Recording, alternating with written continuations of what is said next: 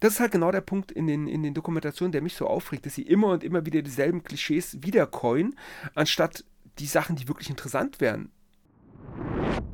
Es gibt ja dieses Bild vom Mittelalterfilter. Gab es mal einen großartigen Cartoon, dass im Prinzip ein grauer Filter drüber gepackt wird und auf, sofort ist, hat man das typische Mittelalterbild. So wie in US-Produktionen Mexiko immer gelb sein muss, muss das Mittelalter immer grau sein. Eigentlich hätten sie rein statistisch irgendwo bei einer einzigen eurer Aussagen mal richtig liegen müssen, per Wahrscheinlichkeit. Aber das haben sie nicht geschafft. Ich habe von The King nur die Schlachtszene überhaupt gesehen und ich habe aus Wut und Verzweiflung den Fernseher angeschrien.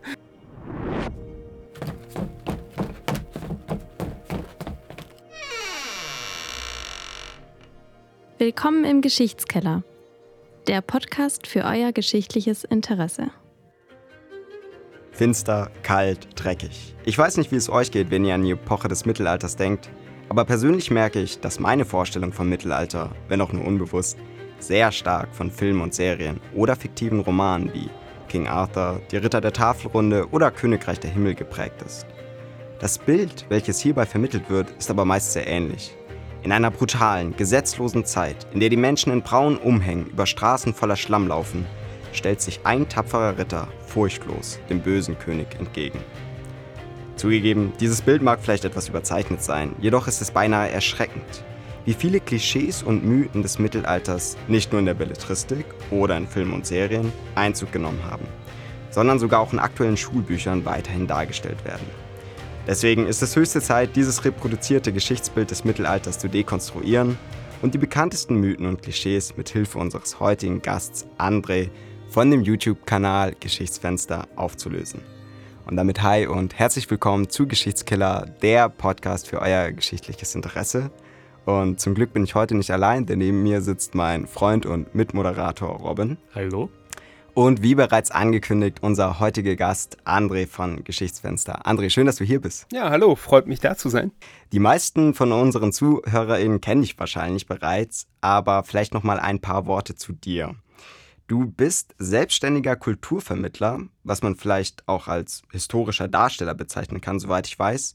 Und du betreibst seit circa über einem Jahr den YouTube-Kanal namens Geschichtsfenster. Dort beschäftigst du dich sehr intensiv und detailliert mit der Epoche des Mittelalters. Hauptsächlich mit dem Spätmittelalter, das war, soweit ich weiß, dein Steckenpferd. Und du klärst die Menschen über doch viele falsche Vorstellungen und Mythen über das Mittelalter auf. In einem weiteren Podcast wurdest du auch mal als der Anwalt für die Menschen im Mittelalter bezeichnet. Was sagst du? Würdest du dich selber auch so vorstellen? Äh, es ist, ein, ist, ein, ist eine sehr merkwürdige Formulierung.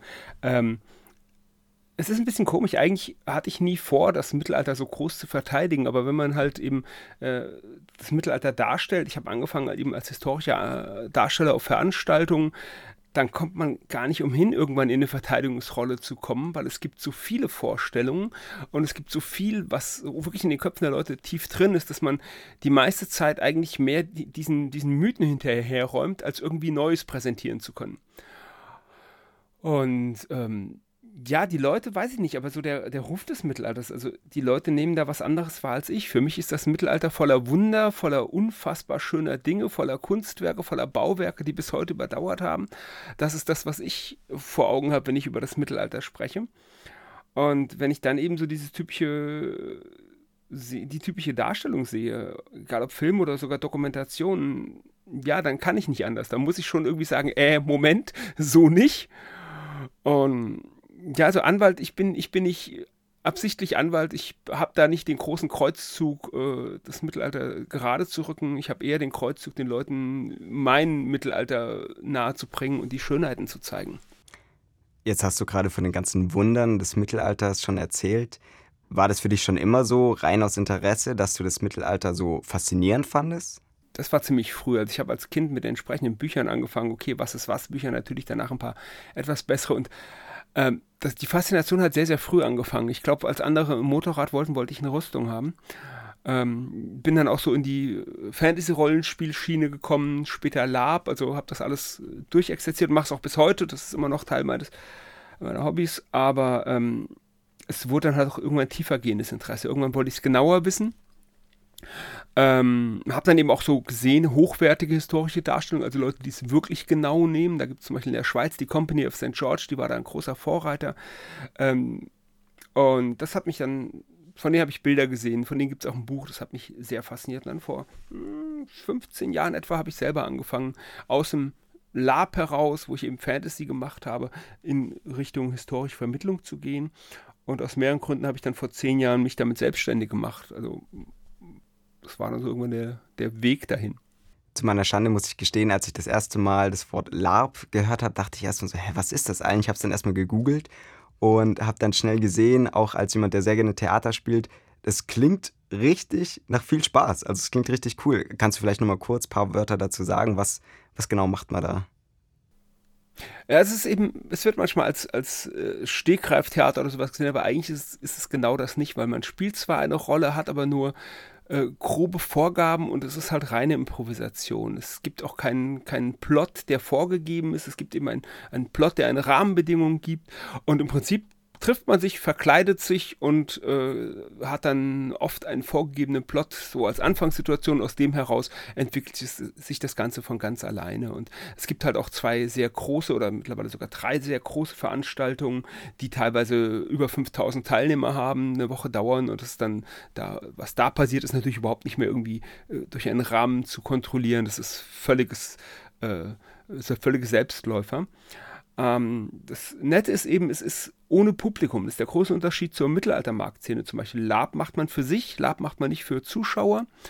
Und dementsprechend kann, ist es halt nicht immer, aber oft Fantasy als Hintergrund. Es gibt auch Lab, die mit modernen Hintergründen äh, arbeiten. Es gibt so aus dem, aus dem skandinavischen Raum so eine ganze Tradition, die mehr in Richtung ähm, soziale Fragen geht und wo das auch sehr intensiv sein kann, wo dann auch Leute teilweise, es gab einen Speichel, die, äh, eine ganze Veranstaltung, die hat auf einem U-Boot gespielt. Dann lebt man mehrere Tage in einem U-Boot. Äh, es ist schon, schon sehr, sehr intensiv. Aber so das große Wald- und Wiesen-Fantasy-Lab, das ist eben eher eine, eine leichtherzige Angelegenheit. Klingt auf jeden Fall nach viel Spaß und auch einer sehr einmaligen Erfahrung, auf jeden Fall. Wie bereits in den letzten Folgen ist es bei uns immer so, dass wir ein paar Entweder-Oder-Fragen an unseren Gast stellen. Das Wichtige dabei ist, dass du einfach ganz spontan auf die Fragen antwortest. Bist du bereit? Ja, ich versuch's. Okay. Morgen- oder Abendmensch? Äh, definitiv Abendmensch. Roman oder Sachbuch? Sachbuch. YouTube-Videos schauen oder selber produzieren? Selber produzieren. Quellen. Bildquelle oder Textquelle? Bildquelle. Schuhe. Sneaker oder Schnabelschuh? Schnabelschuh. Computerspiel. Manor Lords oder Age of Empires? Äh, viele Stunden Age of Empires, aber jetzt aktuell Manor Lords. Armbrust oder Langbogen? Äh, Armbrust. Luzerner Hammer oder Scheibendolch? Äh, Luzerner Hammer. Okay, und noch ein paar geschichtliche Fragen. Mit welcher Person aus der Geschichte würdest du gerne mal zu Abend essen? Hartmann Schädel. Und welches historische Ereignis hättest du gerne selber mal gesehen? Die Amberger Hochzeit. Alles klar, vielen Dank. Ja, André, jetzt hast du ja zu Beginn schon erwähnt, dass in den Köpfen der Menschen sehr viele falsche Vorstellungen über das Mittelalter umhergeistern. Fangen wir vielleicht mal damit an, was sind denn vielleicht die falschen Kernbilder oder die populärsten falschen Bilder? Ja, das sind jetzt eigentlich zwei Fragen, weil die Kernbilder, dessen sind die Leute sich ja gar nicht bewusst. Das muss man so ein bisschen rausgraben. Die populärsten sind natürlich erst einmal der Schmutz auf der Straße. Egal wo, die Straßen sind dreckig, schlammig, tiefschlammig, nicht nur ein bisschen schlammig, tiefschlammig. Ähm, es gibt ja dieses Bild vom Mittelalterfilter. Gab es mal einen großartigen Cartoon, dass im Prinzip ein grauer Filter drüber gepackt wird und auf, sofort ist, hat man das typische Mittelalterbild. So wie in US-Produktionen Mexiko immer gelb sein muss, muss das Mittelalter immer grau sein. Und das ist auf mehreren Punkten eben schwierig. Zum einen ist es faktisch falsch, denn wir haben Beispiele für städtische Regularien gegen äh, Schmutz auf der Straße. Es wird mit Strafen belegt. Das wird dann teilweise umgekehrt. Dann wird gesagt, diese Strafen sind ein Beleg dafür, dass es passiert ist. Da könnte man auch die Straßenverkehrsordnung heutzutage als Beleg dafür nehmen, dass wir alle fahren wie die letzten Henker. Aber noch, eigentlich noch schlimmer ist, dass das Mittelalterbild da an was ganz Üblem krankt, denn Städte sind Ausnahmen. 90 Prozent der Bevölkerung leben gar nicht in der Stadt. Die leben auf dem Land. Und im Großteil des Mittelalters haben wir gar keine Städte. Wenn wir ins Hochmittelalter gehen, dann haben wir eine Handvoll wichtiger Städte, die noch dazu relativ klein sind, die sind viel weniger urban, als man heute denkt. Und dieses Bild von den engen Gassen mit Schmutz, so sieht eine Stadt gar nicht aus. Wenn man auf dem Stadtplan von Köln im 16. Jahrhundert schaut, dann sieht man unfassbare große Grünflächen innerhalb der Stadtmauer. Und auf der einen Seite ist es eben, wie gesagt, faktisch nicht richtig, dass äh, da nichts, dass die Leute einfach ihren Dreck auf die Straße geworfen haben. Es gab überhaupt keinen Müll, den man auf die Straße werfen hätte können, denn ähm, der Müll im Mittelalter eines normalen Haushalts ist organisch, der kommt auf den Misthaufen und verrottet. Es gibt so, wie, so gut wie keinen anorganischen Müll.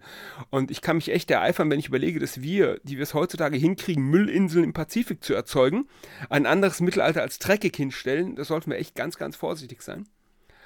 Und dann eben ist es halt an sich schon eine komische Vorstellung, weil wir das 1000 Jahre Mittelalter und eine ganz große Menge an möglichen Lebensräumen auf diesen Lebensraum der schmutzigen Stadt beschränken. Das ist ganz schräg. Was ist denn mit den Schweinen, den wohlberühmten Schweinen, die man immer auf den ganzen Bildern sieht, die dann durch die schlammigen Straßen laufen? Würdest du sagen, das ist mehr als nur an den Haaren herbeigezogen? Na, es ist bestimmt passiert. Wir haben äh, Schweinehaltung in der Stadt allein schon deswegen, weil besagte organische Abfälle teilweise von Schweinen gefressen werden können. Das heißt, die können quasi kostenlos äh, ähm, äh, gemästet werden. Wir wissen gerade, Bäcker haben oft Schweine in größerer Zahl gehalten, weil an die konnte das Brot, das nicht verkauft wurde, verfüttert werden. Ähm, wir haben aber auch Regularien. Ich nehme immer gerne Frankfurt am Main, da komme ich her, da habe ich wahrscheinlich die beste Quellenübersicht. Ähm, der, es gab einen städtischen Schweinehirten, der die Schweine aus der Stadt geführt hat und der hatte ganz genaue Angaben, durch welche Straßen er sie überhaupt treiben durfte. Einfach damit die Leute wenig, möglichst wenig belästigt wurden und ein entlaufenes Schwein hat einfach Strafe gekostet. Da gehört es nicht hin. Das ist halt eben genau die, die Vorstellung, Straße ist, daraus besteht eine Stadt nicht. Wenn man sich heute Städte anschaut, man hat diese Karrees an Häusern und früher hatten, war der Innenraum dieser Karrees unbebaut. Da waren Gärten, da waren Höfe. Teilweise haben wir sogar Landwirtschaft genau da, mitten in der Stadt. Und da gehören die Schweine hin. Ein Schwein, das auf die Straße rennt, ist eine Ausnahme, da gehört es nicht hin. Es ist passiert. Wir haben zum Beispiel sowas wie, wie an manchen Friedhöfen gibt es so Gatter, damit die Schweine nicht auf dem Friedhof rennen und äh, im Prinzip die Toten ausbuddeln. Also es ist garantiert passiert, aber da sind wir, ich meine, das ist so die Frage, das hatte ich zumindest im ersten Semester ganz am Anfang, was ist Struktur und was ist Ereignis? Und meiner Meinung nach sind Schweine Ereignis und nicht Struktur. Wenn wir jetzt gerade bei dem Satz, was ist Struktur und was ist Ereignis sind, ich erinnere mich noch ganz gut, in der Schule hatten wir damals in unserem Schulbuch das wohl berühmte Bild von, ich glaube, es ist Boccaccio, wo er ähm, die Frau, die quasi ihren Nachttopf also ihren Nachttopf aus dem Fenster schmeißt. Und was man auf dem Bild nicht gesehen hat, war, warum sie eigentlich den Nachttopf aus dem Fenster geworfen hat. Und links nebendran stand der Verfassertext, ja, das Mittelalter ist dreckig und nachts werfen die Menschen einfach ihre Fäkalien aus dem Fenster. Erst als ich dann dein Video angeschaut habe, habe ich gemerkt, okay, Moment mal, vielleicht entspricht das gar nicht der Wahrheit. Was genau ist denn da eigentlich passiert bei diesem Bild von Boccaccio im Mittelalter? Also das ist nicht der Boccaccio, das ist das Narrenschiff von Sebastian Brandt. Ah, das Narrenschiff von Sebastian Brandt, ja. Boccaccio ist der Mann, der angeblich einfach äh, sein Geschäft am Haus verrichtet. Das ist auch immer schön zugeschnitten. Ähm, bei Boccaccio ist die Geschichte, er ist aus dem Abort nach unten durchgebrochen, der Boden hat nachgegeben, ist nach unten durchgebrochen, was aber sein Leben gerettet hat. Er, er sollte in dem Haus ermordet werden und jetzt sitzt er da im, im, im Dreck und schämt sich, weil alle Nachbarn gucken raus und er flieht sogar in seiner Scham und das ist die Geschichte. Im Narrenschiff, das ist ja Sebastian Brandt, das Narrenschiff ganz am Ende des 15. Jahrhunderts entstanden, ist so, ähm, er ein kritischer Blick auf die Gesellschaft und er hat allerlei Narren, die er dort äh, charakterisiert. Und auf diesem Bild geht es um die Narren, die nachts auf der Straße lärmen. Wenn man das ganze Bild nämlich sieht, dann stehen unten unter diesem Nachttopf, der da ausgeschüttet werden, drei Musikanten auf der Straße und machen mitten in der Nacht Lärm. Und die Frau hat einen Grund, ihren Nachttopf auf die Straße zu schütten. Der ist da. Was wir in den Quellen allerdings auch haben, Urin aus Nachttöpfen wurde verkauft Ganz bekannt sind Gerber und Färber, die brauchen Urin. Noch viel wichtiger im Spätmittelalter ist der massive Bedarf nach äh, Salpeter. Durch die, für Schießpulver wird Salpeter gebraucht. Und Europa ist ein ist eine Mangelregion, was Salpeter angeht. Wir haben keine Guano-Vorkommen oder sowas. Und deswegen haben viele Städte Uringruben ausgehoben, in die der gesamte Urin gekippt wurde. Und dann hat sich an den Wänden des Ganzen Salpeter abgesetzt, der gesammelt wurde. Also Urin ist ein Rohstoff. Selbst Urin ist immer noch ein Rohstoff. Und wir haben es bei vielen Dingen. Die Asche aus dem Herd wurde abgeholt von Aschesammlern, die daraus äh, Lauge und im nächsten Schritt Seife hergestellt haben diese, also wir reden gerade im Spätmittelalter nicht von einer Zeit der Armut. Im Gegenteil, wir haben sogar einen vergleichsweise hohen Wohlstand. Trotzdem hatten die nichts wegzuwerfen. Die haben keine Rohstoffe zu verschenken und Urin aus dem Fenster zu kippen. Es sind halt Minimalbeträge, klar. Aber es ist Geld, das sie da gerade rausschüttet. Und es ist schön ist, deshalb gerade gerade in der Doku war das mal sehr schön. Auf der einen Seite erzählen sie, dass der, dass der Code auf die Straße geworfen wird. Und zehn Minuten später erzählt ein äh, ein Fachmann, dass äh, das Mittelalter im Prinzip immer einen Mangel an Dünger hatte. Durchweg. Ist so, tatsächlich. Dünger war immer Mangel, bis äh, chemische Dünger erfunden wurden. Und das sind so zwei Aussagen, wo ich denke, fällt das keinem auf? Sollte man eigentlich meinen bei einer Produktion wie, ich will jetzt hier niemanden angreifen, aber Terra X, da ja, müssten sich doch ein paar Leute das danach irgendwie mal angeschaut haben und merken, okay, irgendwie ist da eine Widersprüchlichkeit in der Folge drin. Das haben sie mehrfach. Sie erzählen ja auch auf der einen Seite von der ausgeprägten Beleidigungskultur in der Zeit und auf der anderen Seite werden dann Leute in Pranger gestellt, weil sie Beleidigungen ausgesprochen haben. Irgendwie macht da etwas keinen Sinn. Wir haben jetzt ja sehr viel über dieses Bild äh, des vermeintlich sehr unhygienischen Mittelalters gesprochen. Ein weiteres Bild, das mir so in den Sinn kommt, das man im Kopf haben könnte, ist das des Mittelalters als sehr rohe und sehr gewaltsame Zeit. Also dass man, ähm, anders gesagt, äh, vielleicht tatsächlich auch erst, äh, erstmal zu den Waffen gegriffen hat, bevor man miteinander gesprochen hat. Das wird sicherlich auch durch Mittelalter-Spielfilme befördert, wo es ja eigentlich beinahe immer um Gewalt geht. Schlachtszenen sind natürlich sehr eindrücklich. Was sagst du dazu, André? Da muss man sogar weiter ausholen. Ihr habt es am Anfang schon so angerissen, diese Idee einer gegen alle. Das ist so eine ganz typische moderne Spielfilmidee, ein Einzelkämpfer, der sich durchsetzt gegen alle seine Gegner. Und ich möchte mal, ich möchte mal fast kulturpessimistisch sagen, das ist so eine amerikanistische äh, oder amerikanische Vorstellung, äh, die so sehr libertär daherkommt. Und wir haben ja auch das Beispiel, das Mittelalter wird ja auch als Projektionsfläche genommen. Viele Leute wünschen sich ja, oder die Mittelalter auch selber darstellen auf Märkten oder sonst wo, ähm, da wird das Mittelalter als Projektionsfläche für Freiheit genommen. Und das ist natürlich völlig absurd, denn wer sich dann beschäftigt, weiß, dass Unfreiheit eines der prägenden äh, Konzepte des Mittelalters ist. Generell waren Menschen unfrei, ob sie Bauern waren, Leibeigene und selbst die, die keine Leibeigene mehr waren. Bis die Städte ihre Freiheiten bekommen, äh, bis sie sich wirklich in, in, in die Selbstverwaltung begeben, sind alle Stadtbürger Unfreie des jeweiligen Stadtherrn. Das ist vollkommen normal. Und jeder Knecht ist Unfreier seines Herrn und jeder Lehrling ist Unfreier seines Meisters. Also Unfreiheit ist ganz, ist, ist, ist ganz typisch fürs Mittelalter. Ähm, und deswegen verstehe ich schon diese Projektion immer nicht. Ähm, und da kommt natürlich auch, wenn wir so etwas darstellen, dann kommt, wird natürlich der Kampf betont. Und deswegen ist natürlich das Bild eines sehr kampflastigen Mittelalters. Und das stimmt auch teilweise. Wir haben ja bei den Adligen zum Beispiel das Federecht. Die dürfen ja die Fehde führen und bis ins Hochmittelalter durften sie das relativ unbeschränkt. Dann kommt tatsächlich so eine, eine erste Friedensbewegung. Die Gottesfriedensbewegung stellt sich äh, dagegen und sagt, wir wollen die Fehde einschränken. Dann werden erst Tage genommen, an denen man nicht fäden darf. Und am Ende äh, bildet sich immer raus, eine Fehde muss erklärt werden mit Fehdebrief und gewisse Rahmenbedingungen. Aber wenn wir tatsächlich mal auch da wieder Ereignis und Struktur anschauen, äh, der Normalbürger, ich gehe jetzt wieder Frankfurt am Main, erlebt im gesamten 15. Jahrhundert keinen einzigen Krieg. Jedenfalls nicht aus der Nähe. Da gibt es gut, die Hussiten fallen am Anfang des 15. Jahrhunderts ein und dann gibt es die Belagerung von Neuss, da werden auch Truppen hingeschickt und nach, nach äh, Brügge werden Truppen geschickt und aber der, der Normalbürger in Frankfurt, der erlebt nichts davon. Das ist also die Bürger, die ausziehen müssen, ihren Kriegsdienst leisten, die, die sehen was von der Schlacht. Aber letztlich hat er keinerlei äh, Erfahrung eines Krieges, während meine Großmutter hat zwei Kriege mitgemacht. Und zwar zwei sehr heftige Kriege. Also auch da ist wieder, wie eben beim Müll, wir mit unserer Geschichte in den letzten 100 Jahren oder mittlerweile 100, 120 Jahren, muss man fast sagen, wenn man den Ersten Weltkrieg reinnehmen will, das ist halt schräg. Und natürlich ist das Mittelalter keine gewaltlose Zeit, aber das ist mit ganz vielen Dingen, die im Mittelalter so vorgeworfen werden, ähm, klingt immer so, als wäre das Mittelalter da die Ausnahme. Aber wenn man sich die Antike und die frühe Neuzeit dazu anguckt, da sieht es ja nicht anders aus. Ich meine, nach dem Mittelalter geht es ja erst richtig los. Dann kriegen wir Sachen wie konfessionelle Kämpfe, wir kriegen den 30-jährigen Krieg, wir kriegen die wirklich großen äh, Krankheitswellen, wir kriegen die äh, Kolonialisierung und ähnliche Dinge. Also es wird ja nicht besser. Sowas wie Hexenverbrennung und ähnliches sind alles Dinge, die danach kommen. Und auch was Aberglauben angeht und solche Dinge, haben wir natürlich viele Beispiele im Mittelalter, aber vorher und nachher wird es ja nicht besser. Das ist so das Schräge. Warum wird das so herausgehoben?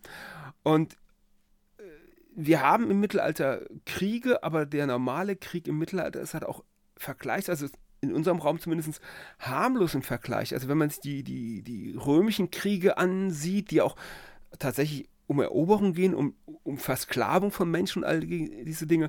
Wenn man sich mal anschaut, jetzt die Schlacht von Agincourt, okay, da hauen sich die Ritter auf dem Feld, aber letztlich die Bauern stehen daneben und gucken verdutzt zu, weil wir eben noch Schlachten haben. Wir haben noch nicht den totalen Krieg. Wir haben keine Landschaften, die zerstört werden. Natürlich, da wo ein Ritterheer entlang zieht, da wird auch geplündert, wenn auch in einem anderen Rahmen als zum Beispiel im Dreißigjährigen Krieg. Aber wir haben halt nicht diese großflächigen Vernichtungen. Wir haben noch nicht diese Idee, den Gegner irgendwie als Untermensch zu klassifizieren und ausrotten zu wollen. Also das ist so, der, der König von England, der sich mit dem König von Frankreich haut, der möchte halt das Land beherrschen. Der will nicht die Leute ausplündern, der will die nicht umbringen, der will ihr König werden. Und das ist ja auch sein Selbstverständnis. Er, ist ja, er zieht ja dahin, weil er Anspruch auf das Erbe erhebt. Das ist ja seiner Meinung nach bereits jetzt sein Land, das sind bereits jetzt seine Untertanen gerade wenn wir bei Schlachten sind, vielleicht auch die Inszenierung von Schlachten. Also ich habe immer dieses Bild im Kopf, du hast es jetzt gerade auch angesprochen mit der Schlacht von Agincourt, spreche ich es richtig aus? Ich hoffe schon. Ich, da gibt es so viele Aussprachen. Von The King, also Heinrich V.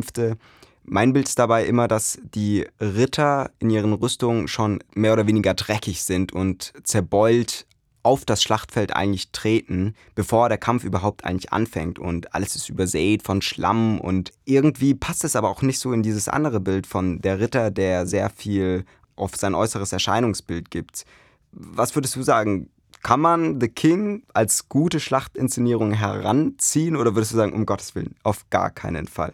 Ich habe von The King nur die Schlachtszene überhaupt gesehen und ich habe aus Wut und Verzweiflung den Fernseher angeschrien ähm, also, es gibt, eine, es gibt bessere Versionen. Es gibt gerade von der Schlacht von Agincourt, Heinrich V., gibt es von 1944 einen Film mit Laurence Olivier. Das ist wahrscheinlich der bestausgestattete Mittelalterfilm, den es überhaupt gibt. Der ist so unfassbar gut. Nicht als Film, als Inszenierung ist eher träge, aber die Ausstattung ist fantastisch, abgesehen von den Kränen, mit denen die französischen Ritter auf die Pferde gehoben werden. Das ist so eine Idee dieses Films. Das ist, hat sich festgesetzt, ist leider auch, gibt es keine Vorlagen für, aber egal. Aber The King ich meine, sie wollen, versuchen ja nicht mehr in der Nähe zu bleiben. Also die Schlacht von Agincourt, da wurde kein, also zwei Heere prallen aufeinander und dann führt ja irgendwie Heinrich V. mit seinen, einem Teil seiner Leute einen Überraschungsangriff aus dem Wald aus. Den gab es nicht. Und ich weiß auch nicht, was ein Überraschungsangriff in einer mittelalterlichen Schlacht zu tun hat, weil äh, das hat keinerlei taktischen Vorteil, so funktioniert das nicht. Und am Ende tötet er oder stirbt ja noch der französische Dauphin, weil er in seiner schweren Rüstung ausrutscht, im Schlamm äh, stecken bleibt und dann getötet wird. Also der ist da nicht gestorben. Der Kronprinz von Frankreich stirbt einige Zeit später, war auch bei der Schlacht, aber er ist, ist da nicht gestorben. Also ganz, ganz viele künstlerische Freiheit. Und es Bild, das mir so am stärksten im Gedächtnis bleibt, ist eben die, das Aufeinanderprallen der Truppen. Das hat man bei, bei Braveheart und das hat man bei The King und bei Avengers Endgame ganz genauso. Zwei große Blöcke rennen aufeinander zu und verfallen dann in Kampf Mann gegen Mann. Ja, dann kann ich mir die ganze Formation auch sparen. Das ist, ergibt ja keinen Sinn, dass ich in einer großen Gruppe bin und überhaupt keine Formation halte. Und gerade Agincourt war eine, war eine Verteidigungsstellung der Engländer. Die hatten ihre Stellung befestigt. Sie hatten angespitzte Pfähle in den Boden getrieben, um die äh, gegnerische Reiterei aufzuhalten. Sie haben also wirklich, äh, sind taktisch sehr, sehr gut vorgegangen. Und es wird halt alles weggelassen. Die, die rennen einfach aufeinander zu und hauen sich dann. Und bei Braveheart war es ja damals ganz heftig. Also nach dem ersten Ansturm, die Pferde werden noch mit diesen Lanzen, mit diesen Piken abgewehrt und ab dann geht es nur noch ins wilde Getümmel. Und so hat halt eine Schlacht einfach nicht ausgesehen. Das wissen wir sehr genau. Also das ist jetzt keine, kein Vielleicht, sondern wir wissen ganz genau, eine Schlacht hat so nicht ausgesehen. Das heißt, die Filme unterscheiden sich sehr stark in der Qualität der Darstellung oder in der Richtigkeit der Darstellung, was äh, Schlachtszenen angeht. Ich gehe jetzt aber mal davon aus, ähm, dass das nicht nur eben die Schlachten betrifft, die Schlachtendarstellungen, sondern generell die Darstellung des Mittelalters, also auch viele Details, was ähm, Häuser betrifft, was Städte betrifft, was die Kleidung betrifft und so weiter. Also ich, ich würde mich tatsächlich als Spezialist für Sachkultur bezeichnen. Das ist so meine Sache. Wir hatten es ja vorhin mit den Bildquellen, die sind mir sehr wichtig und auch so die Alltagskultur, das ist, glaube ich, das, wo ich am meisten weiß. Und dann wird es schon hart, Mittelalterfilme zu sehen. Also da gibt es ein paar Ausnahmen, in denen man sich Mühe gegeben hat, aber das sind tatsächlich eher ältere Filme. Ich wüsste jetzt gerade über das 15. Jahrhundert überhaupt nur zwei oder drei Filme, die sich da irgendwie Mühe gegeben haben. Und je neuer die Filme werden, umso weniger Historisches haben wir. Ähm, lustiges Beispiel, The Last Duel ist noch gar nicht so alt, gerade hier Ridley Scott vor letztes Jahr. Ähm, ein ganz merkwürdiger Effekt, irgendjemand, der im Hintergrund die Ausstattung gemacht hat, der kannte sich richtig gut aus. Im Hintergrund sieht man total schöne Sachen, so im vom Bokeh-Effekt äh, unscharf gemacht, kaum zu sehen, aber richtig nett. Und alles, was im Vordergrund passiert an Kleidung, ist vollkommen daneben. Gekrönt wird das Ganze dann mit diesen, mit diesen Halbvisieren. Die Helme haben halbe Visiere. Ich setze mich doch nicht auf ein Pferd gegen eine Lanze mit dem halben Visier. Was ist es? ist Selbstmord. Ähm, und das hat mich so, so fand ich faszinierend, dass da irgendjemand im Hintergrund, der so die, die nicht so wichtigen Teile gemacht hat, der kannte sich aus, aber im Vordergrund hat irgendjemand aus dem, aus dem Kostümdepartment sich ausgetobt und hat Dinge gemacht, die wirklich überhaupt gar nichts mit den Vorlagen zu tun haben. Also die, die, die haben nicht mal eine oberflächliche Recherche betrieben. Die haben einfach gar nicht geguckt. Die haben einfach das getan, worauf sie Bock hatten. Und das ist leider mittlerweile immer häufiger. Aber wie kann es sein? Also wie kann es sein, dass die HauptdarstellerInnen, ich sag jetzt mal, am schlechtesten eingekleidet sind und die Statisten im Hintergrund ja, no, am besten? Das, das, haben wir ganz häufig. Das hatten wir bei ähm, Ritter aus Leidenschaft, ganz prominente, wurde ja in Tschechien gedreht und da haben aus der tschechischen ähm, Reenactor-Szene, aus der Living History-Szene ganz viele Leute als Statisten gearbeitet und dementsprechend hat man in den Hintergrund bei den Statisten sieht man richtig gute Klamotten. Und ich mag den Film. Ich, ich finde ihn furchtbar unterhaltsam und alles, aber was die Leute darin tragen, puh, ah, puh. Da würde ich aber sagen, zumindest was den Mittelalterfilter anbelangt, der ist da nicht so vorhanden. Also würdest du sagen, der Film geht schon mal in eine bessere Richtung, zumindest auch in der Form, dass man, man merkt ja direkt am Anfang, ich glaube, ich habe den Film schon lange nicht mehr gesehen, aber wenn dann alle äh, We Will Rock You singen, der Film soll jetzt keine nahegetreue Dokumentation des Mittelalters darstellen, sondern ist eher auch so ein bisschen, ja, Unterhaltung die Ausstattung ist komplett schlecht, weil diese Rüstung hat so nicht gegeben, die Kleidung hat so nicht gegeben, die Häuser sind Kulissen, das, das merkt man schon. Was dieser Film meiner Meinung nach sehr gut macht, dass er eben eben das einfängt, dass die Leute gar nicht so anders sind. Und natürlich haben die damals nicht Rock You gesungen und haben nicht von der Weltmeisterschaft gesprochen, aber sie haben Turniere waren trotzdem eine ganz wichtige Angelegenheit, eine große Sache, auch für die Repräsentation der, des, des Adels, wie er sich dargestellt hat. Genau deswegen hakt dieser Film an einigen Punkten. Aber äh, er zeigt eben auch Begeisterungsfähigkeit und solche Dinge. Also er zeigt, äh, das finde ich gut, er zeigt tatsächlich, er, die Aussage ist ja ein bisschen, die Leute waren gar nicht so anders in vielen Punkten. Und äh, in einigen Punkten, ich, ich habe immer so, entweder finde ich Dinge, wo ich denke, die ticken ja vollkommen anders als wir, oder ich denke, die ticken genauso wie wir. Und deswegen mag ich diesen Film. Ähm, aber du hast vorhin gesagt, bei den äh, Rüstungen und den, den, die Rüstung der Ritter in der Schlacht, das ist jetzt äh, sehr ähnlich bei dem Film Ritter aus Leidenschaft. Äh, man muss sich darum eher klar machen, die Ritter sind immer noch die Superreichen der Zeit. Auch ein armer Ritter ist noch vergleichsweise reich für sein Umfeld. Und wir reden über Repräsentation. Es ist wahnsinnig wichtig für einen Ritter, sich zu repräsentieren, zu zeigen, was er hat. Und selbst wenn ein armer Ritter macht dasselbe, was heute ein ehemaliger Star macht, der kein Geld mehr hat, er leiht sich halt, er lebt auf Pump, er wird nie wieder auf, zum Bauern herabsinken. Er hat nebenbei auch eine Ausbildung, er kann was vorzeigen. Sobald ein Krieg anfängt, ist er ein gefragter Mann, weil er ist militärisch ausgebildet. Und so ein Ritter kann sich weder beim Turnier noch in der Schlacht überhaupt leisten, mit einer verbeulten, dreckigen Rüstung aufzutauchen, weil er muss dahin und muss sagen, hier, Chef, mein Lehnsherr, guck, da bin ich, sieh mich an. Ich hatte mal in der Schulklasse, habe ich auch ein Video zu dem Thema gemacht, in der Schulklasse hatten, ist das mal aufgekommen, da haben die Schüler den Ritter mit dem Gangster-Rapper ver verglichen.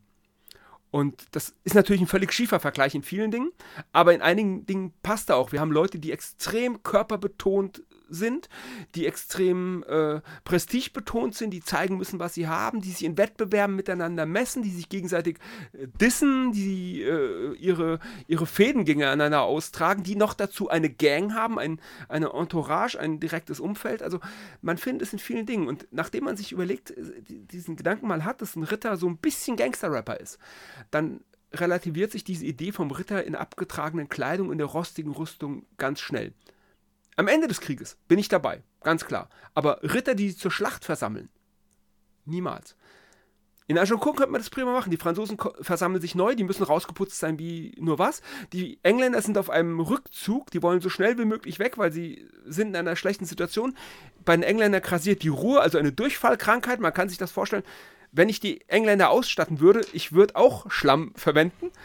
Aber wenn ich das französische Lager ausstatte, äh, das muss aussehen, also die, die, der französische Adel hat sich versammelt, um sich untereinander zu zeigen, was für tolle äh, Hengste sie sind. Also genau darum geht's.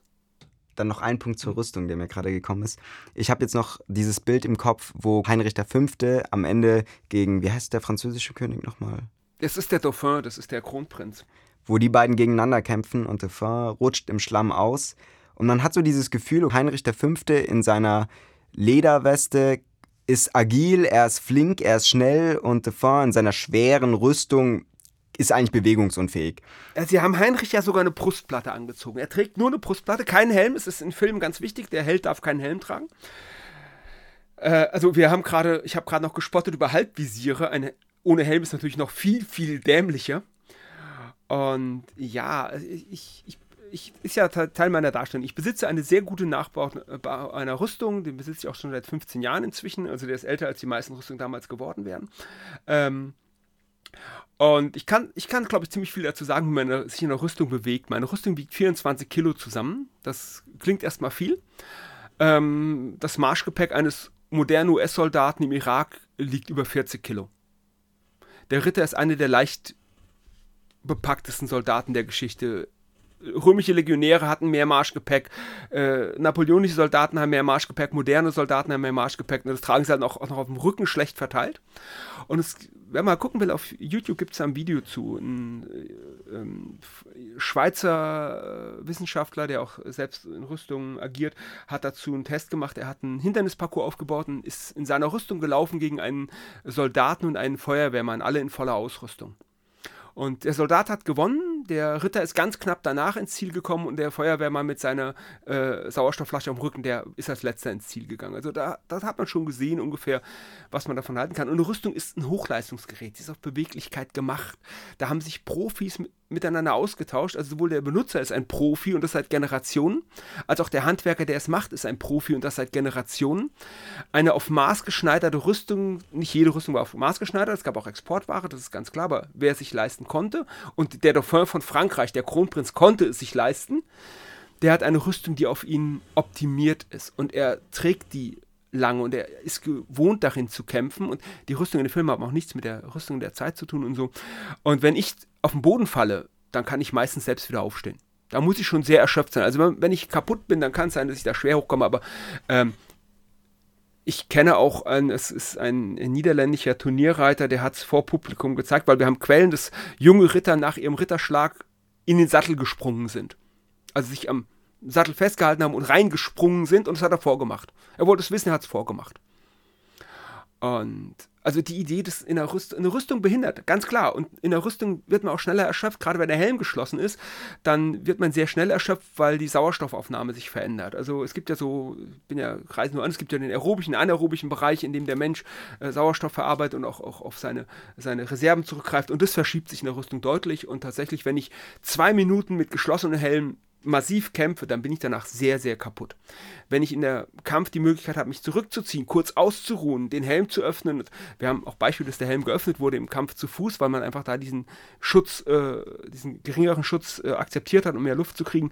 Wenn ich da die Möglichkeit habe, ähm, mich zu bewegen und, und, und Luft zu schnappen, dann kann ich auch zwei Stunden am Stück kämpfen. Das funktioniert dann. Tatsächlich sind so ganz kurze Dinge. Sprinten in Rüstung ist sehr, sehr schwer. Dauerlauf in Rüstung funktioniert erstaunlicherweise. Jetzt haben wir also gehört, dass in Filmen, die ja sehr wirkmächtige Bilder produzieren, verschiedene Darstellungen der Wahrheit entsprechen oder es eben auch nicht tun und das eben oft nicht tun. Das waren jetzt ja aber allesamt Spielfilme, die zwar oft auch historische Vorgaben haben, historische Ereignisse erzählen, grundsätzlich aber immer noch fiktive Geschichten darstellen. Es gibt ja allerdings auch Dokumentarfilme, die haben natürlich einen anderen Anspruch. Die haben ja, die möchten ja Fakten vermitteln. Also wirklich zeigen, wie es denn wirklich aussah, wie es wirklich gewesen ist.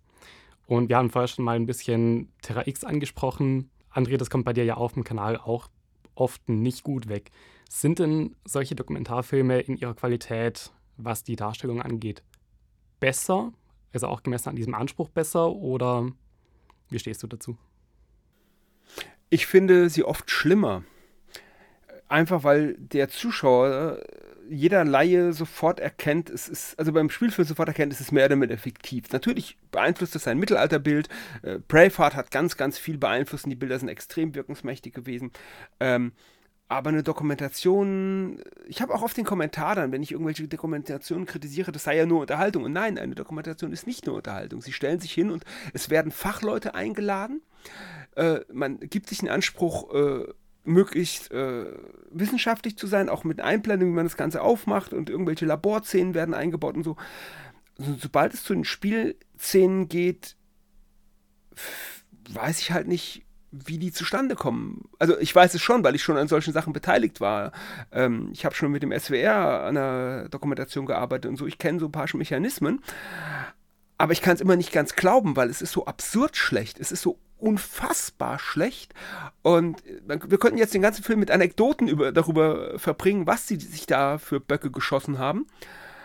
Ähm, und ich habe gerade zu einer Dokumentation der Tag im Mittelalter von Terex gesagt, eigentlich hätten sie rein statistisch irgendwo bei einer einzigen ihrer Aussagen mal richtig liegen müssen, per Wahrscheinlichkeit. Aber das haben sie nicht geschafft. Es gab keine Aussage in den Spielszenen oder in den, in den Erzählertext außerhalb der Fachleute. Da gab es ein paar gute Aussagen, aber außerhalb dieser Fachleute-Interviews gab es keine Aussage, wo ich zugestimmt hätte. Nicht eine einzige. Und das ist krass. Man müsste ja gerade meinen, dass solche Produktionen wie Terra X zum Beispiel, ja, mehrere ExpertInnen haben, die sich das mehrfach anschauen und dementsprechend das dann auch wiederum berichtigen, weil Du hast es auch schon erwähnt, dass Dokumentation teilweise, dass es da noch schlimmer ist, weil ich muss auch gestehen oder ja, dass ich sehr viele, sehr viel historisches Wissen mir halt eben über Dokumentation angeeignet habe, so jetzt auch in Bezug auf das Mittelalter. Ich habe mal bewusst auch geschaut, was sagt denn jetzt zum Beispiel eine Dokumentation wie Terra X über das Mittelalter. Und ich habe mir bewusst jetzt auch mal deine Videos nicht dazu angeschaut, weil ich mal wissen wollte, was bleibt bei mir hängen. Und bei mir bleibt zum Beispiel hängen, dass, naja, abgesehen von schlechten Spielen, bei Krankheiten immer der Aderlass hilft. Das heißt, man hat ja so grundsätzlich das Bild, die Ärzte wussten sowieso nicht so viel über den menschlichen Körper und im Zweifel hat man immer die Menschen zur Ader gelassen. Ich kann mir aber ganz gut vorstellen, dass das nicht der Wahrheit entspricht. Ja, das ist, das Gegenargument ist sehr einfach. Es ist die Vier-Säfte-Lehre. Die Menschen im Mittelalter haben an die Vier-Säfte-Lehre geglaubt, ist ja auch schon aus der Antike das Ganze. Und kurz gebrochen, der Mensch besteht eben aus vier Säften: Blut, gelbe Galle, schwarze Galle und Schleim. Und wenn diese vier Säfte im Gleichgewicht sind, dann ist er gesund. Und der Arzt ist im Prinzip dafür da, den Menschen gesund zu halten. Und der Arzt ist auch rein der Internist, also er, er, er kümmert sich um den äh, Menschen, er untersucht ihn, aber er macht zum Beispiel keine chirurgischen Eingriffe. Das ist der, ist der äh, Chirurg, der Wundarzt, der Bader, das sind einfach zwei unterschiedliche Felder. Führt jetzt zu weit, aber der Arzt ist eben wirklich tatsächlich derjenige, der die ähm, Diagnose stellt. Und ja, es wurde zu Ader gelassen. Es wurde auch zu viel Ader gelassen. Das findet man auch in zeitgenössischen Texten. Ich habe zum Beispiel ein Buch, in der eine, eine es ist, ein, ist, eine, ist im Prinzip eine Parodie, aber eine Frau reizt ihren Mann immer mehr und mehr und will wissen, ob er je zornig ist. Am Ende holt er den Bader und lässt sie fünfmal hintereinander zur Ader und sie ist fast tot und er sagt ihr so, jetzt weißt du, ob ich je zornig bin.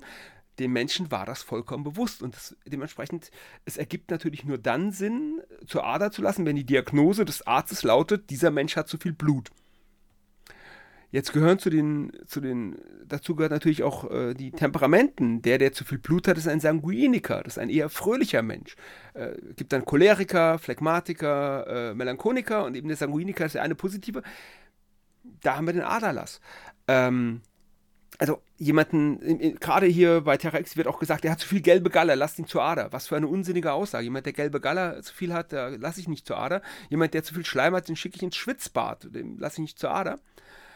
Dazu kommt aber noch zusätzlich, dass der Aderlass auch eine ähm, Wellness-Komponente hatte. Ähm, das kennen wir heute noch in, in finnischen Saunen. Es gibt fin in Finnland immer noch Saunen, wo man sich zur Ader lassen kann, bis also äh, Schröpfköpfe aufgesetzt werden. Und Schröpfköpfe sind ja auch in der asiatischen Medizin heute noch da. Und da gibt es eben das trockene Schröpfen und das, das, das blutige Schröpfen. Und beim blutigen Schröpfen wird Blut entzogen. Das ist eine Wellness-Angelegenheit. Das haben wir auch in den mittelalterlichen Badehäusern. Die meisten mittelalterlichen Badehäusern, von denen es übrigens erschreckend viele gab, waren Schwitzbäder keine Wannenbäder. Und da ist ganz normal, dass man, äh, wie heute in der Sauna, sich mit äh, Laub abschlägt und eben äh, geschröpft wird.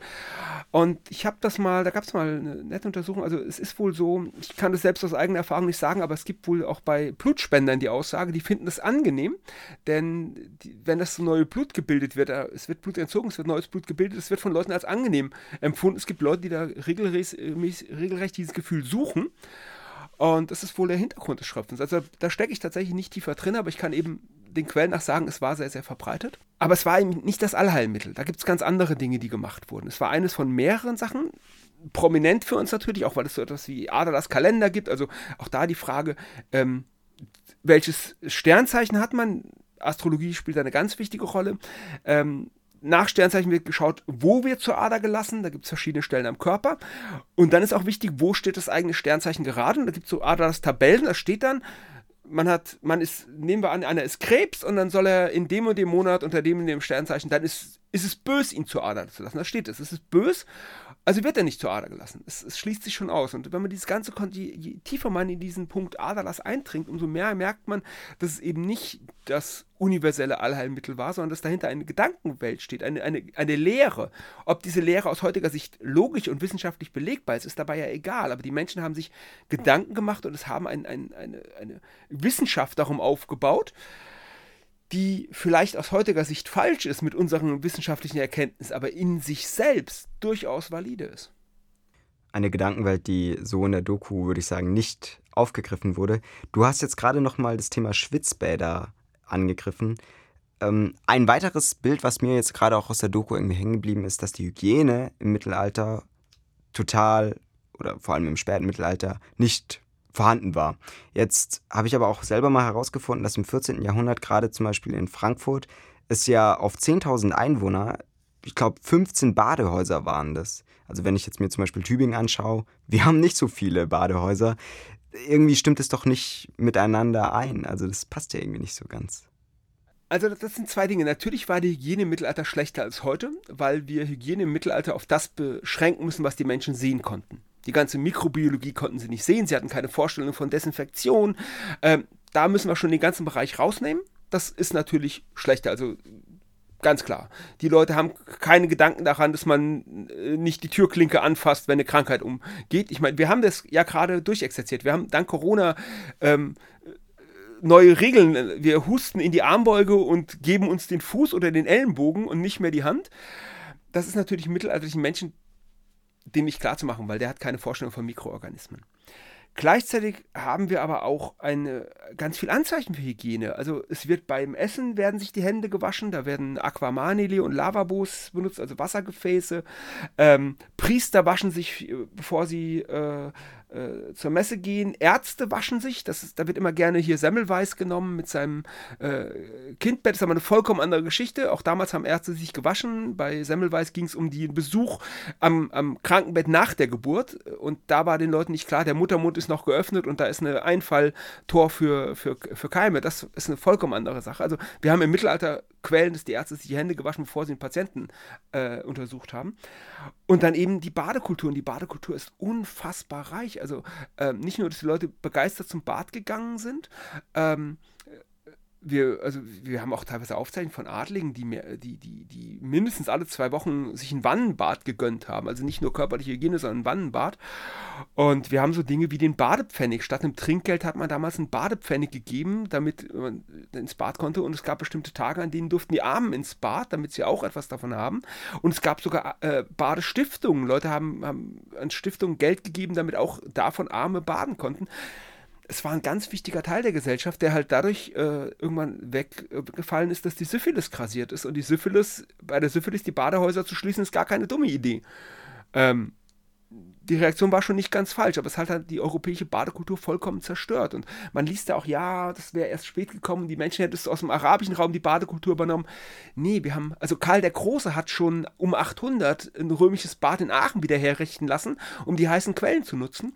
Wir haben Badeführer, also es gibt da von Hans Volz aus Nürnberg, der hat, der ist äh, Bader gewesen, hat, hat einen Reiseführer über, über die europäischen Kurbäder geschrieben. Also wir haben schon Kurbadbesuche, das gibt es alles bereits. Und ähm, das ist halt genau der Punkt in den, in den Dokumentationen, der mich so aufregt, dass sie immer und immer wieder dieselben Klischees wiederkäuen, anstatt die Sachen, die wirklich interessant wären. Also es gibt so viele, ich habe jetzt gerade mit vier Säftelehre und der Badekultur zwei Punkte angerissen, die man wunderbar zeigen könnte. Und da gerade im Freilichtmuseum Bad Windsheim ein Badehaus komplett wieder aufgebaut wurde und sogar in Betrieb ist, wir werden nichts davon in den Dokumentationen sehen, was schade ist, weil der Drehort wäre da. Es wäre wenig Arbeit und man könnte einen wunderbaren Beitrag machen. Du hast jetzt gerade gesagt, es gibt auch so viele andere Dinge, die so interessant wären. Was wäre noch was wären diese Dinge? Kannst du da noch weitere erzählen? Mein, mein, was ich ja immer sehr gern mache, ist die Medienrevolution im 15. Jahrhundert. Also Papier kommt nach Europa, der Holzschnitt entsteht, der Kupferstich entsteht, der Buchdruck entsteht und innerhalb von 50 Jahren nach Gutenberg werden mehr Bücher gedruckt als im gesamten Mittelalter vorher zusammen. Und was da auch passiert, dass Bilder in private Haushalte kommen, dass die, die, die Wahrnehmung der Menschen sich ändert, dass das Verständnis von Bildung sich ändert. Ich habe vorhin Hartmann Schädel genannt als Person, mit der ich gerne reden würde. Das, das ist ein Gelehrter aus Nürnberg, der hatte 200 Bücher und hat die, hat die Weltchronik geschrieben. Ein riesiger Wälzer, in dem das Wissen der Welt stehen sollte. Und es war das erste große Druckwerk. Das wurde vom, vom Verleger äh, Anton Koberger auf, äh, ich glaube, über 20 Druckerpressen parallel gedruckt, weil er eine riesen Auflage erstellt hat. Und das sind so Effekte, wie innerhalb von 100 Jahren gehen wir von den ersten zaghaften Druckversuchen mit, mit nicht mal mit Handpressen, da wird noch abgerieben. Innerhalb von 100 Jahren sind wir bei einem Großverlag mit 20 Pressen. Also unfassbar, was da passiert. Und dieser ganze, diese ganze Drang wird im Mittelalter immer so abgesprochen. Der Drang, sich erstens künstlerisch auszudrücken und zweitens auch die Entwicklung. Die Idee ist ganz oft, dass die Antike dem Mittelalter ja schon weit voraus war. Und die Antike war, hatte andere Möglichkeiten, denn sie war ein zentralistischer Staat, also gerade das Römische Reich war zentralistisch äh, und konnte auf eine unfassbare, günstige Arbeitskraft, nämlich die Sklaven, zurückgreifen. Die konnten, wenn sie, wenn die eine Straße gebaut haben wollten, gut, es waren oft die Legionäre, aber ähm, unterhalten wurde es von Sklaven. Wenn sie ein Großbauwerk, ein Aquädukt bauen wollen, dann haben sie als Sklaven hingeschickt. Das kann das Mittelalter nicht. Das Mittelalter ist dezentral, das Mittelalter ist, ist viel kleinteiliger, es ist erstmal nicht in der Lage. Aber sobald wir die Größen haben, sobald wir eine Stadt haben und die sich zusammenschließen, setzen sie eine Kathedrale hin. Und wenn wir jetzt Kathedralen mit römischen Bauwerken vergleichen wollen, dann wird es für die römischen Bauwerke ganz schön eng. Also da sind wir sehr, sehr schnell bei sehr, sehr beeindruckenden Gebäuden. Und auch, auch im, im frühen Hochmittelalter, wenn wir so einen Speyerer Dom angucken und so, da, die, die legen schon ganz ordentlich vor. Oder die, die, die, die Brücke in Regensburg, also da ist gar nicht so viel verloren gegangen. Also an Know-how ist vor allen Dingen gar nicht so extrem viel verloren gegangen, wie man sich gerne vorstellt. Was viel mehr verloren gegangen ist, ist die Möglichkeit, es umzusetzen. Aber sobald diese Möglichkeit wieder da ist, sobald wir wieder über Körperschaften verfügen, wie zum Beispiel größere Städte, dann ist auch die, die Arbeitsleistung sofort wieder da. Und der künstlerische Ausdruck. Die Menschen im Mittelalter haben zu jeder Zeit unfassbar schöne Kunstwerke erstellt. Gemälde, Buchmalereien, Schmuck, jede Art von Kunsthandwerk.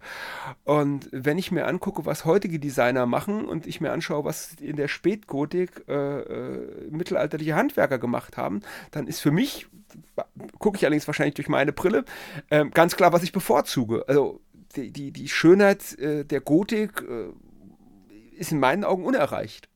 André, du hast ja auch gerade die Sklaven angesprochen und dass es die dann eben im Mittelalter nicht mehr gab. Ich finde, oft wird, äh, also gerade auch in Dokus, so ein bisschen das Bild vermittelt, dass äh, das Mittelalter, und das hatten wir ja vorher auch schon besprochen, trotzdem auch sehr unfrei war und eben, dass vielleicht äh, diese Unfreiheit auch der Sklaverei recht ähnlich gewesen wäre. Und das bringt mich auch ein bisschen zu der Überlegung, dass solche Dokumentationen, finde ich, sehr oft generalisierende Aussagen treffen über soziale Schichtungen. Dass, ähm, also es gab die Bauern und äh, die haben den ganzen Tag nur geschuftet und daraus bestand ihr Leben. Soziale Mobilität war ausgeschlossen. Das, finde ich, wird sehr oft vermittelt. Ja, und es ist halt auch, auch grundfalsch, weil wir müssen auf dem Land, in der Landbevölkerung müssen wir differenzieren. Ich, nehme als Beispiel immer gerne Michel aus Lönneberger. Michel aus Lönneberger kennt jeder. Und da haben wir die Sachen. Michels Vater ist Bauer. Der hat einen eigenen Hof. Ist kein armer Mann. Der ist dörfliche Oberschicht. Es gibt dann auch reichere Hofbauern, die sich fast mit dem Adel messen können. Äh, irgendwie, es gibt auch in einer Geschichte einen reichen äh, Bauern aus einem anderen Ort, der äh, äh, als dick dargestellt wird und sehr wohlhabend. Also wir haben auch eine, eine bäuerliche Oberschicht. Aber am Hof von äh, Michels Vater lebt zum Beispiel auch der Knecht Alfred und die Magd Lina. Und der Knecht Alfred hat nur eine kleine Karte und die Magd Lina schläft auf der Bank in der Küche. Im Mittelalter, gerade im späten Mittelalter, sieht es ein bisschen anders aus. Da haben wir eine große Arbeitsknappheit äh, an Arbeitskräften. Da äh, können die Bauern Forderungen stellen und da wissen wir, Märkte werden bezahlt, was sie im 19. Jahrhundert oft nicht mehr wurden. Die haben für Kostenlogie gearbeitet. Ähm, dann haben wir die Kröser-Meier, die muss im Armenhaus leben, ist vermutlich auch eine ehemalige Magd, hat keine Ersparnis, muss ins Armenhaus. Da haben wir einmal wirklich sehr schön zu sehen die gesamten sozialen Schichten eine, eines Dorfes. Wir haben den Hofbauern, darunter haben wir die, gibt verschiedene Begriffe, aber sehr bekannt sind Häusler und Kartler, Kartner, die haben eben ein Haus, haben aber nicht genug Land, um es selbst zu bestellen. Die haben zum Teil eigenes Land zu bestellen, aber ihre restliche Arbeitszeit verbringen sie auf den Feldern anderer Bauern. Oder sie machen das dörfliche Handwerk, also Holzarbeiten, äh, Metallarbeiten, was so anfällt. Weber, Weber sind sehr, sehr früh auf den Dörfern. Ähm, Korbflechter, oft auch in Lohnarbeit für städtische Handwerker, die es dann auslagern. Aber da müssen wir einfach im Dorf einfach eine große soziale äh, Differenzierung treffen. Dorf ist nicht, nicht jeder ist Bauer. Und auch die Leibeigenschaft. Man muss sich das klar machen, im Frühmittelalter haben eine große Menge Bauern ihre Freiheit aufgegeben und sind freiwillig Leibeigene geworden oder Hörige. Das Wort Leibeigene ist ein bisschen schwierig, ist nach dem Mittelalter erst entstanden, aber sie werden Unfreie, ganz freiwillig, weil sie so dem Kriegsdienst entgehen. Sie tauschen ihre Sicherheit gegen ihre Freiheit. Und das haben wir immer wieder wir haben auch, auch, auch äh, Rückkehrbewegungen in der frühen Neuzeit, dass Leute wieder Leibeigene werden. Ähm, das ist ein total äh, kompliziertes Feld, warum die Leute das machen, aber wir, wir sehen es eben in den Quellen. Und einfach auch, weil dieser Begriff Freiheit, ich möchte frei sein, bedeutet im Mittelalter auch, wenn ich frei bin, ich bin schutzlos. Der Begriff vogelfrei sagt es ja. Jemand, der vogelfrei ist, hat keinen Schutzherrn mehr und damit ist er quasi rechtlos. Und ich glaube, für die meisten Menschen im Mittelalter ist das Wort Freiheit bei weitem nicht so verlockend wie für uns. Für uns ist Freiheit natürlich wichtig, aber wir sind auch geprägt von eben den, den Idealen der Französischen Revolution und, und äh, Freiheit als hohem Ideal. Und ich glaube, für einen Menschen im Mittelalter, der dafür auf seinen Schutz verzichten müsste, hm, auch so Stadtluft macht frei ist ja auch so ein Ding. Der Mensch in der Stadt ist nicht frei. Der Mensch in der Stadt ist untertan wie jeder andere auch. Er ist seiner Stadt untertan. Und auch wenn das eine, eine Selbstverwaltung ist, das ist keine Demokratie. Die, die in der Stadt das Sagen haben, ist immer noch die Oberschicht. Und alle anderen haben zu folgen. Und nebenbei ist dieser Stadtluftmacht frei in der Form auch falsch, denn das heißt nur nicht, dass man dann frei ist, das heißt nur, dass der Herr ihn nicht zurückfordern darf. Wenn er ihn vorher zurückfordert, wird man immer noch ausgeliefert, aber ähm, ganz kompliziert. Aber ich glaube einfach, da musste man gerade beim Land, bei der äh, Bevölkerung auf dem Land muss man da viel genauer hinschauen, worüber wir überhaupt reden.